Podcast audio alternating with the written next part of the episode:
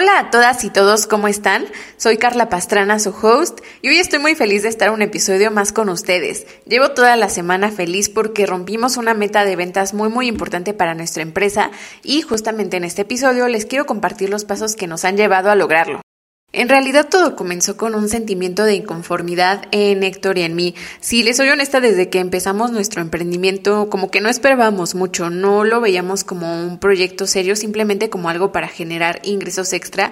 Héctor de hecho tenía trabajo, yo tenía eh, proyectos freelance que agarraba de vez en cuando, pero todo cambió obviamente desde que ya dejamos nuestros empleos seguros, nuestros empleos fijos para apostarle todo a CREA y en 2022 sobre todo hubo un cambio muy grande porque nos empezamos a dar cuenta que en verdad sí queríamos crecer la empresa, hacer esto nuestro proyecto de vida y convertirnos algún día en empresarios. Y justamente para dejar esa etapa de un proyectito que funcionó por casualidad atrás, ya en el pasado, decidimos primero cambiar el nombre comercial de la empresa. Nuestro nombre anterior era bastante largo, la gente no se lo grababa, decidimos cambiarlo. También de ahí surgió el cambio en la identidad gráfica. Estamos renovando nuestro branding, nuestra página web, pero también renovamos nuestra forma de hacer negocios, nuestros procesos internos y sobre todo cambiamos de chip, cambiamos de mentalidad. Creo que ese fue el punto crucial que tanto Héctor como yo nos metimos en un papel diferente porque les puedo decir que antes no teníamos ni siquiera un control de las finanzas de la empresa, una contabilidad bien estructurada, ya les había contado también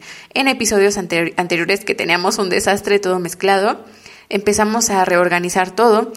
Y también empezamos a valorar más nuestro tiempo porque antes hacíamos un montón de favores que no cobrábamos, temas de cambios en un diseño que ya tenía mucho tiempo, de soporte técnico, eh, siento como que solo íbamos sobreviviendo día a día, como que íbamos pensando, ay, ¿qué va a pasar en este día? No teníamos una estructura o una planificación bien hecha.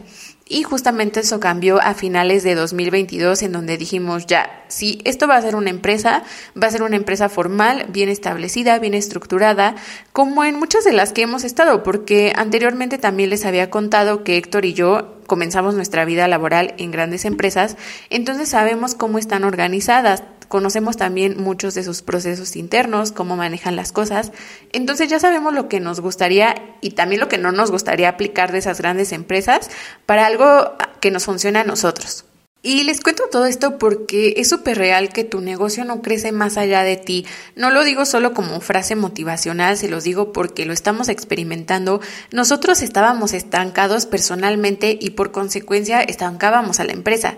Si tú quieres lograr un crecimiento, lo primero que debes hacer es cambiar esa mentalidad, tu visión, realmente saber hasta dónde quieres llegar y prepararte para lograrlo porque en el camino vas a necesitar un montón de capacitación. También ya lo hemos hablado en episodios anteriores como nuevas herramientas, prepararte más en finanzas, en contabilidad, justo lo que a nosotros nos estaba pasando que era lo que se nos estaba complicando mucho más, pero también saber cómo dirigir un equipo, porque parte del crecimiento es que vas a integrar a nuevas personas a tu empresa, entonces tienes que estar preparada para sostener más. El crecimiento implica sostener más responsabilidad, sostener más personas, sostener más ingresos. Por eso primero es necesario que crezcas tú y por consecuencia crece tu negocio.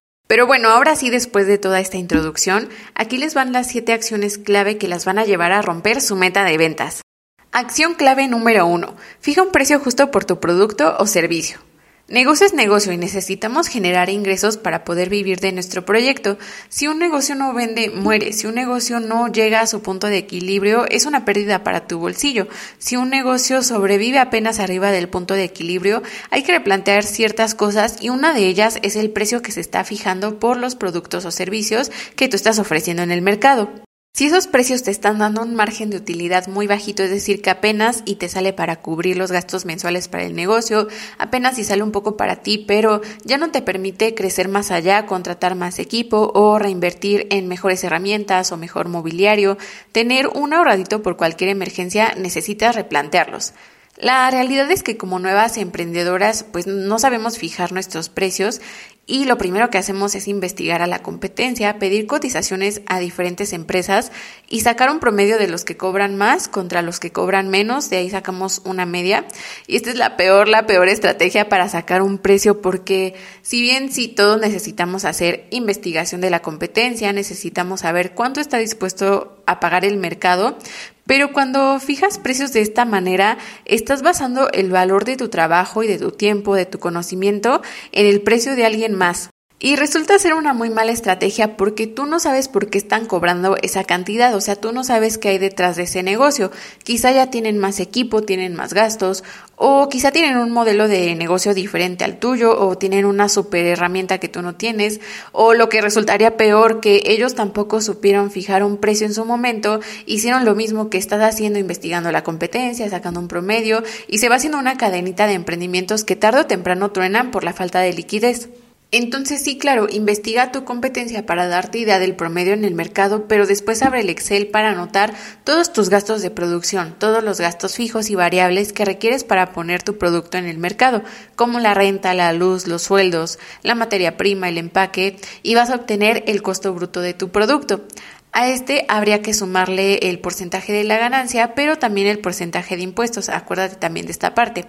La realidad es que es mucho más sencillo obtener el precio de un producto, pero para un servicio aquí la cosa cambia porque aquí necesitamos fijar un precio por nuestro tiempo y justamente ahí está la parte complicada porque se toman en cuenta otros factores como la experiencia, el conocimiento, el tipo de proyecto, el tipo de cliente y eso es justamente lo que voy a compartirte en mi masterclass Profesionaliza tu agencia en donde voy a enseñarte con ejemplos mucho más claros cómo fijar el precio de tus servicios de diseño, de desarrollo, de programación, incluso también de arquitectura, de fotografía, para que puedas vivir de tu proyecto.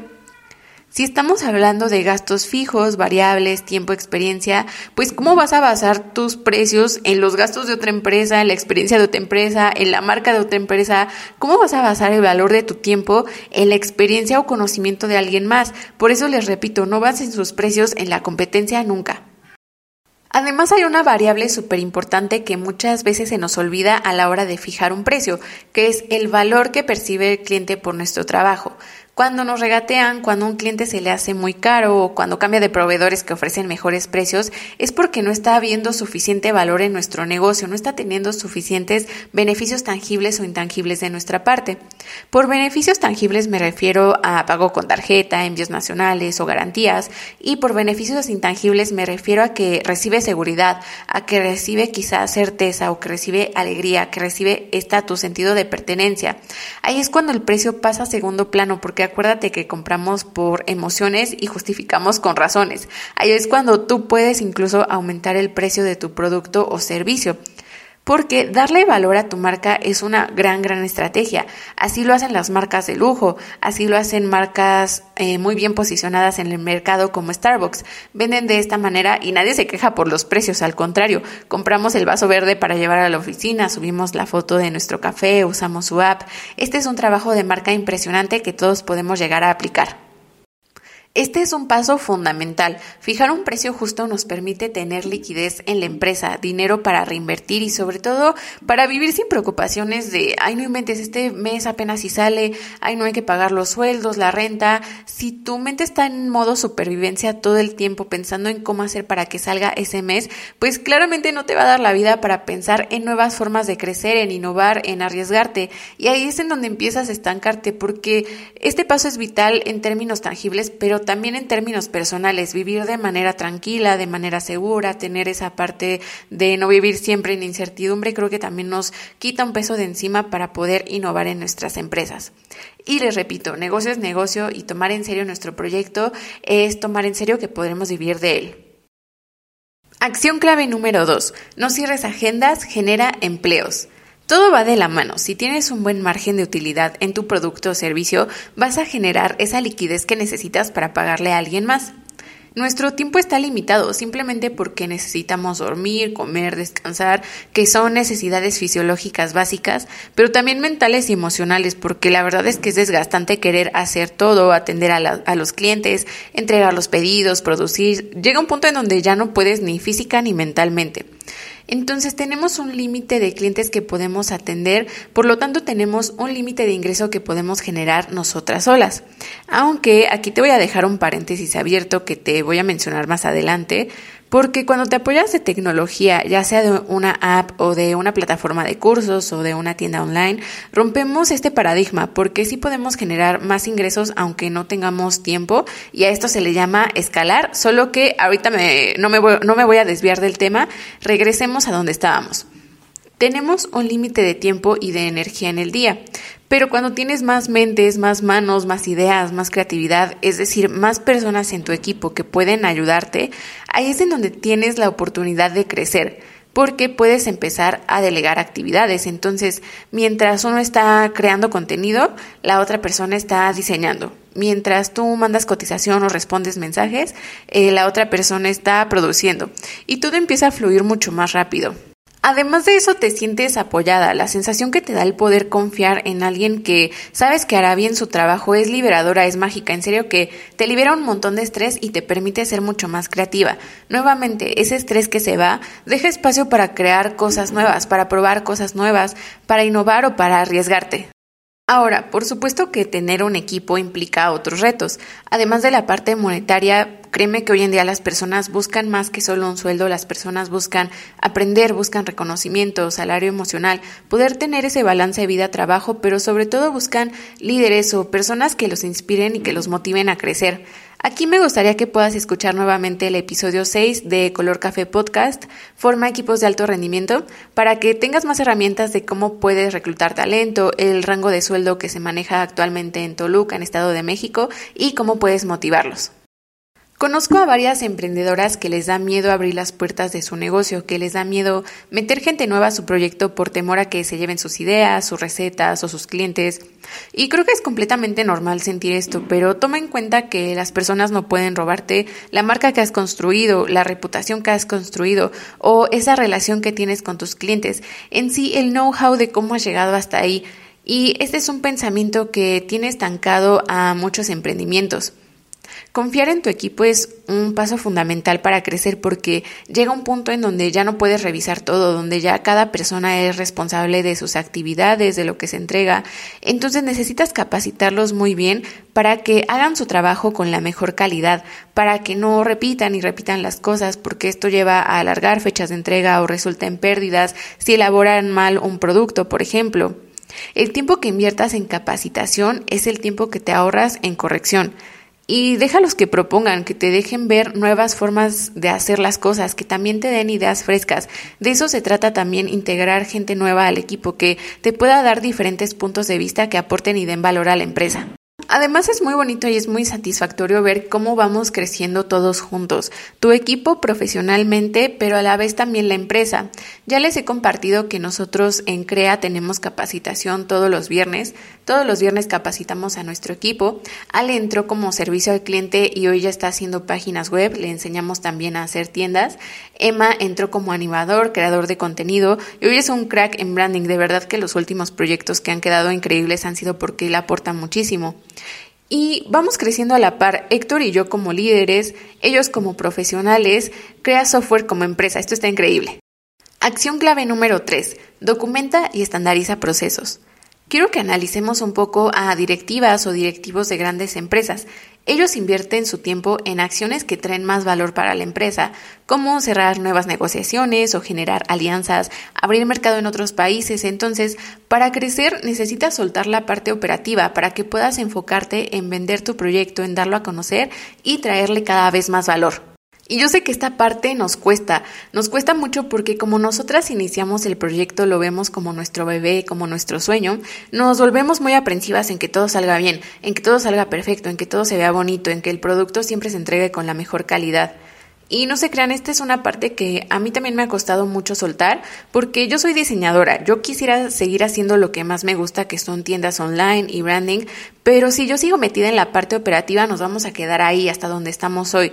Yo tengo que salir a buscar aliados, clientes, nuevos modelos de negocio, nuevas formas de hacer las cosas, nuevos servicios. Y a partir de que cambié esa mentalidad de soy diseñadora a soy empresaria, es cuando comenzamos a crecer un montón porque mis actividades diarias y mis prioridades cambiaron. Para soltar la parte operativa de una manera exitosa, necesitas que tu proceso, es decir, tu forma de hacer el trabajo, quede documentada. Porque no vas a estar pegada a tu equipo todo el tiempo para supervisar que están haciendo bien las cosas.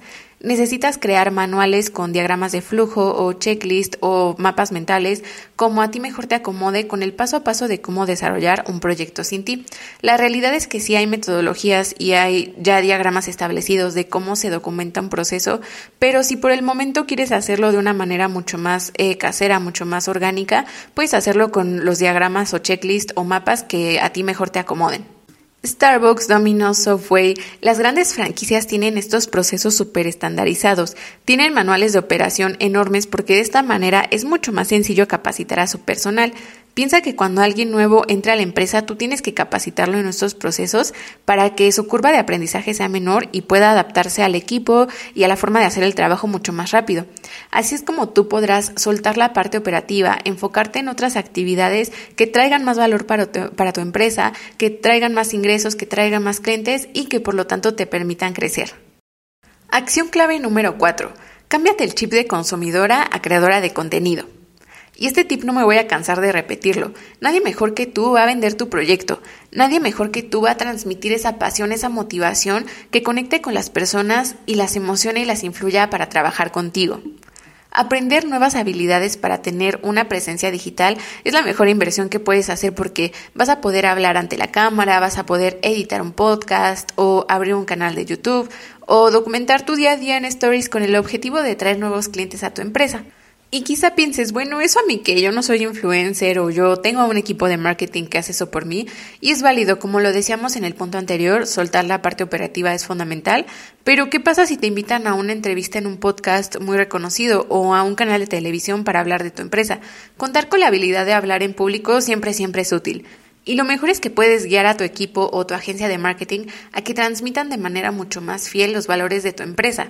No vas a estar diseñando tú el contenido o posteándolo en redes, pero sí los puedes guiar en cómo quieres que se presente tu producto o servicio. Puedes darles quizá ideas de contenido, puedes grabar contenido que está sucediendo dentro del local día a día, puedes darles ideas de campañas. Si ellos se sienten apoyados y guiados por ti, vas a multiplicar los resultados.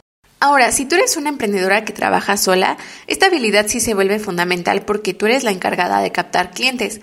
Pero si eres una emprendedora digital que trabaja sola, básicamente tu proyecto depende de estas habilidades. Aquí entrarían diseñadoras freelance, programadoras, traductoras, incluso también chefs a domicilio o creadoras de contenido que trabajan en casa que no tienen un negocio físico. Para ti sí es completamente necesario que te mantengas actualizada en el uso de redes sociales, de los cambios en las plataformas, que sepas adaptarte a tendencias, a los cambios que suelen surgir, que tengas una página web o tienda para que puedas mostrar todo tu catálogo de productos o servicios. Y justamente en mi masterclass Profesionaliza tu agencia, también te voy a hablar de las estrategias para que logres vender más a través de medios digitales, porque no solo se trata de subir contenido educativo, tips, aumentar seguidores, generar tráfico, se trata de que sepas convertir ese alcance en clientes. Las inscripciones ya están abiertas, va a ser este 20 de mayo por Zoom y me pueden mandar mensajito para que les comparta todo el temario y proceso de inscripción. Acción clave número 5. Genera ingresos pasivos. ¿Recuerdas que te dije que necesitamos cuestionar el hecho de que nuestros ingresos están limitados por nuestro tiempo?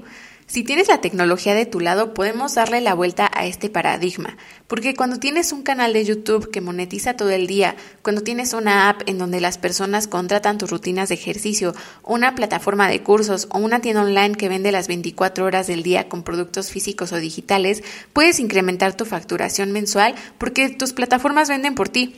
Y claro que vas a invertir tiempo creando el material inicial, creando el curso o las guías o los descargables para tu tienda o plataforma, pero lo haces una vez y quizá lo actualizas cada seis meses. Piensa, por ejemplo, en Sofi Larios. Sofi Larios es una youtuber que sube rutinas de ejercicio en casa completamente gratuitas y es una de las coach con más seguidores en Instagram, en todas las redes sociales. Recientemente acaba de lanzar su app. Entonces, ella graba su rutina una vez, grabó el material de su app una vez y lo va a vender exponencialmente en Internet. No, no me imagino la cantidad y la facturación que va a tener ella a partir de que lanzó su aplicación. Por eso se vuelve tan importante la habilidad de creación de contenido, porque justamente esto es lo que puedes lograr, empaquetar tu conocimiento, empaquetar tus habilidades, ya sea en cursos o guías o asesorías, que la gente pueda comprar en línea, pero necesitas también saber venderlo en redes. Y recuerda que en Crea Software te podemos apoyar con el desarrollo de tu app, de tu plataforma de cursos o de tu tienda online. Justamente nosotros nos especializamos en desarrollo web. Acción clave número 6. Reinvierte de manera inteligente. Nuestro negocio es un reflejo de nosotras mismas. Si a ti te cuesta recibir cumplidos de que haces un gran trabajo, de que eres buena en lo que haces, muy probablemente también te cueste cobrarle a los clientes o te cueste aumentar tus precios porque sientes que no eres merecedora.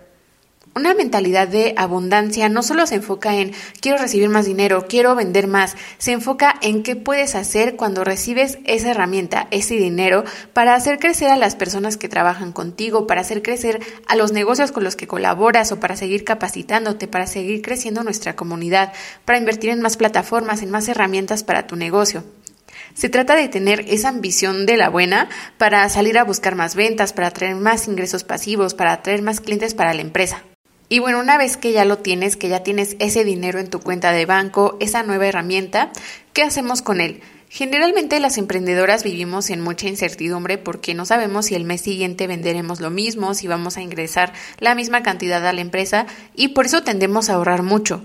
Pero cuando ahorras mucho, cuando tienes el dinero guardado en ese modo supervivencia nuevamente, estás estancando a tu negocio, porque no estás renovando mobiliario o no inviertes en fotografías de producto o no inviertes en registrar tu marca, en mandar a tu equipo a cursos o congresos. Entonces necesitamos confiar más, necesitamos confiar en nuestro trabajo para estar seguras de que el mes siguiente no nos va a ir peor, sino al contrario, nos va a ir mucho mejor, que si estamos haciendo las cosas bien, se va a ver reflejado en los resultados. Nosotros reinvertimos el 20% de nuestros ingresos mensuales en lo que se llegue a necesitar, ya sea una laptop nueva o en un curso de desarrollo web, en fotos del equipo, en un congreso al que vayamos, en campañas, y nuevamente son cosas que traen más valor para nuestra empresa y nuestro equipo. Por supuesto que se trata de analizar en qué áreas hace falta inversión.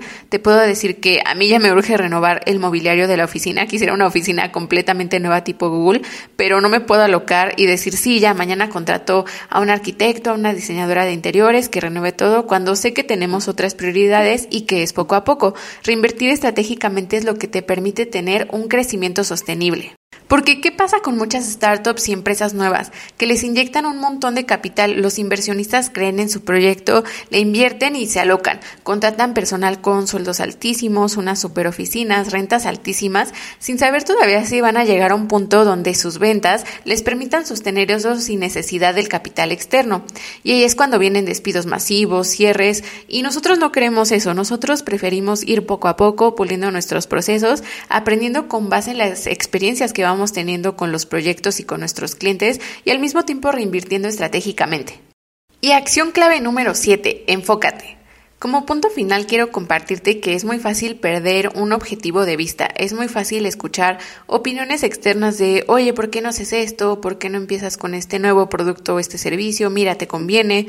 Cuando a ti ni te gusta o no fue tu plan inicial, no está alineado contigo y es súper importante que te enfoques en lo que verdaderamente va a traer valor para tu negocio que si te piden traer más productos de bebé a tu catálogo cuando tú vendes ropa para mujer, o que analiza qué también se podría vender si está alineado a tu nicho de mercado o si está alineado con el posicionamiento que tú quieres para tu proyecto.